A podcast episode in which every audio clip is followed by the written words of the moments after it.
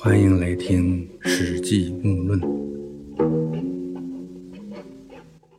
前面说到周勃这位战功赫赫、将军百万的大功臣啊，在诛灭助理拥立刘恒做了皇帝以后，被刘恒任命为右丞相。后来呢，又被撵回封地绛县，不久呢，又被诬告谋反，差点死在监狱里。周勃死后呢，他的大儿子也是当朝驸马周胜之接替后位，但是呢，因为有罪，周胜之被处死。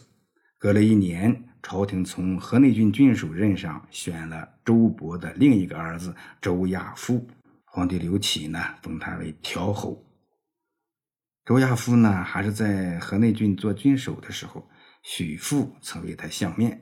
说他封侯八年以后呢，做将军当丞相，但是这样再过九年将会被饿死。周亚夫呢，当时笑着说：“我的哥哥周胜之已经继承父亲的侯爵了，如果他死了，那么他的儿子应当接替侯位。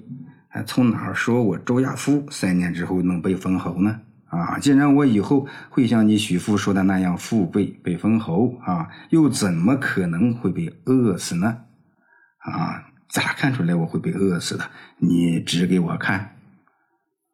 许父指着周亚夫的嘴说：“您这儿有条纵纹延伸进入口中，这是饿死的面相。”啊，相面这门学问，就是科学发展到现在。啊，又有谁能说得清呢？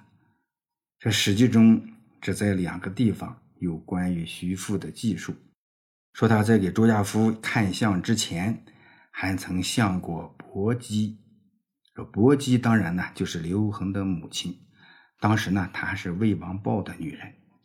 许父预言薄姬将来会生下天子，也就是他预言了汉文帝刘恒的命运。啊，现在论起来，这后来薄姬成了刘邦的女人，还生了刘恒。当时薄姬的地位远不如赵王如意的母亲戚夫人，而薄姬生下的刘恒也不咋被看好。后来虽然被封王，但是呢，封地也不太好，在偏远的代地，比梁王刘辉、赵王刘友都不如，更比不上齐王刘肥。啊，赵王如意呢被吕后毒死以后，梁王刘辉去做了赵王，但刘辉呢也自杀而亡。啊，吕后呢？那时候就想改封刘恒去做赵王，那做赵王显然要比做代王要好很多。但是呢，刘恒不想捡这个便宜啊，他表示愿意继续守卫边疆，婉拒吕后的好意。啊，刘恒坚持下来，继续做这个偏远之地不起眼的代王，不凑那个热闹，甘于人后，宁可自己被边缘化。啊，他这样的做法。越往后越让人觉得真是明智之举，啊！陈平和周勃策划诛灭助理之后，选谁来当皇帝？啊，选来选去，这最大的担心呢，哎，还是外戚干政。最终选了姥姥家人更为忠厚善良的刘恒。啊，这不能不说，刘恒没有强悍的母亲和舅舅，又身居偏远之地。远离权力的核心，反倒成了出头做皇帝最大的优势。《道德经》中就说：“夫唯不争，故天下莫能与之争。”哈，这句话在刘恒身上体现的最为明显。关于徐福相面的故事呢？啊，《资治通鉴》中没有，找不到，除了《史记》。在《前汉书》中也有相关的记述，虽然有违心的色彩，但是呢，几千年来很多人愿意相信这个故事。这个史书和民心啊，本来呢都有其特殊的倾向性。说呢，这样过了三年，周勃的哥哥绛侯周胜之有罪。刘恒从周勃的儿子中挑选贤能之人，大家都推举周亚夫。于是呢，周亚夫被封为调侯，接续在绛侯周勃的爵位后面。文帝之后呢，元六年，也就是公元前一五八年，匈奴大举入侵边境，啊，这刘恒呢，为了备战匈奴，任命了三位将军，分别驻军在坝上、棘门和细柳。皇帝刘恒亲自去慰劳军队，到了坝上和棘门的军营，刘恒的人马都是直接奔驰进入军营，被慰劳的官兵也都是骑马迎送皇帝一行，啊，那排场很大，嗯，也很尊重皇帝啊。很快就到了亚夫驻扎的细柳营，军中的官兵呢都是身披铠甲，亮出锋利的兵刃，张开弓弩啊，拉满弓。这些呢都是大敌当前的阵势，或者说是做出大敌当前的样子，严阵以待啊。给天子打前阵的人策马来到军营，哎，不许进入啊，不得入内。这打前阵的人就说。哎呀，天子马上就要到了。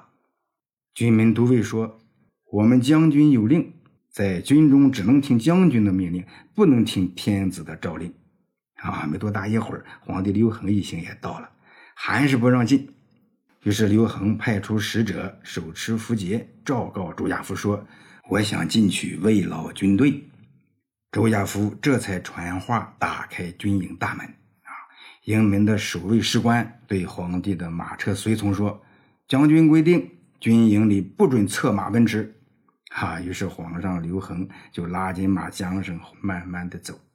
到了军营之中，将军朱亚夫手持武器，只是拱手行礼说：“穿戴盔甲的将士不能跪拜，请让我以军中的礼仪参见皇上。”哎，这刘恒呢为之感动，面容变得庄重。扶着车上的横木，派人向周亚夫致谢说：“皇帝特来慰劳将军。”啊，等完成了慰劳军队的礼仪后，一行人离开军营。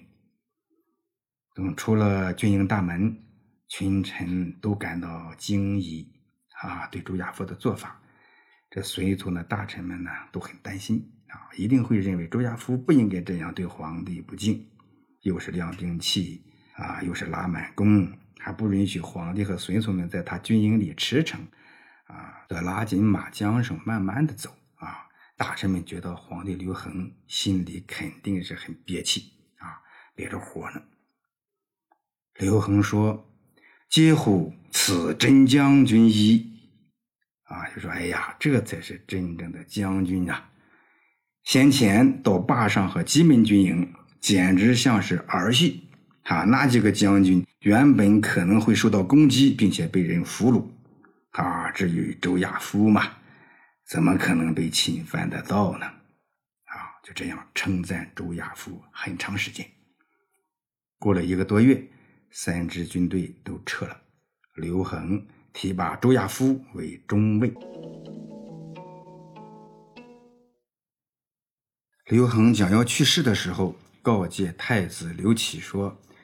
如果发生危急情况，周亚夫是真正可以委任他来统领军队的人。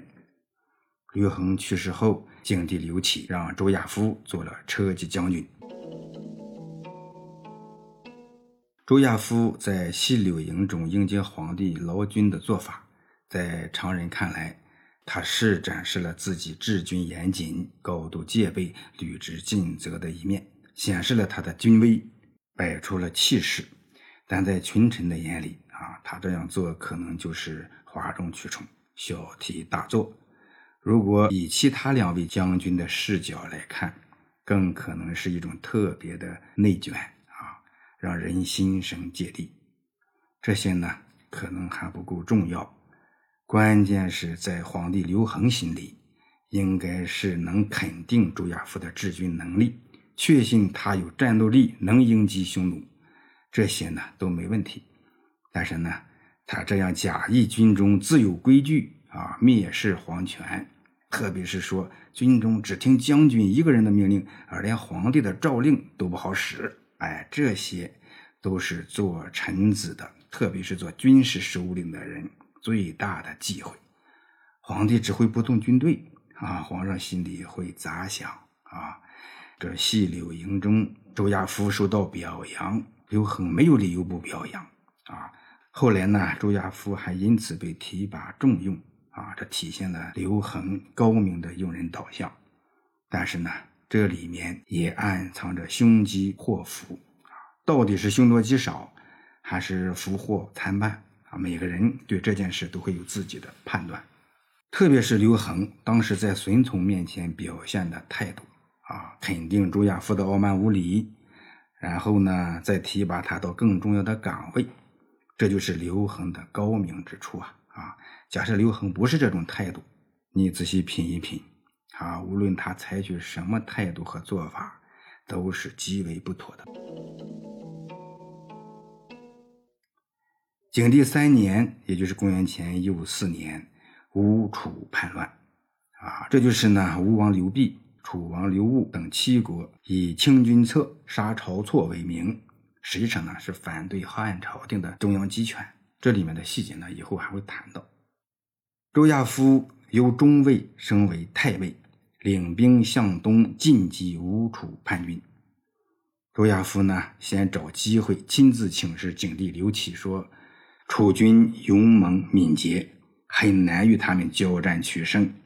恳请允许我先由梁国来牵制吴军，然后断绝吴军的粮道，这样才能制胜。”景帝刘启同意了这个意见。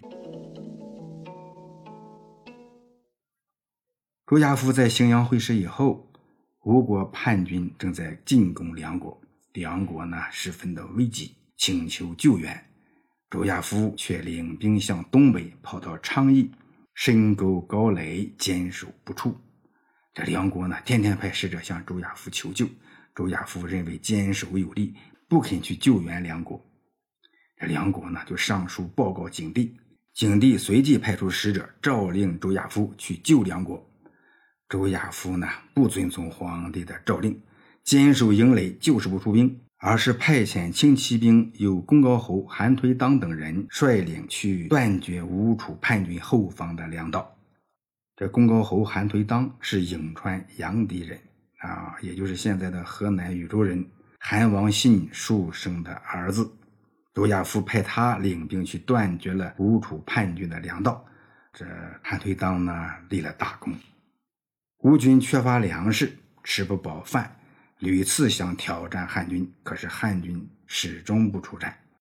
一天夜里，汉军的军营受到惊扰，军内互相攻击，出现混乱，甚至都闹到周亚夫的军帐之下。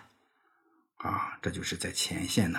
啊，军营之中深夜出现了乱子，那面梁国被吴军猛攻。周亚夫不能去救，这也是他和景帝提前说好了的事儿，让梁国牵制吴军。但是呢，事到临头，景帝又诏命他去救梁。毕竟啊，这梁王刘武和皇帝刘启那是亲兄弟啊。这样一来，全部的矛盾都集中到他周亚夫身上了。这面呢，现在深夜里军内大乱，已经闹到了自己的帅帐前了。周亚夫如何应对这两方面的危机？老木下次再论。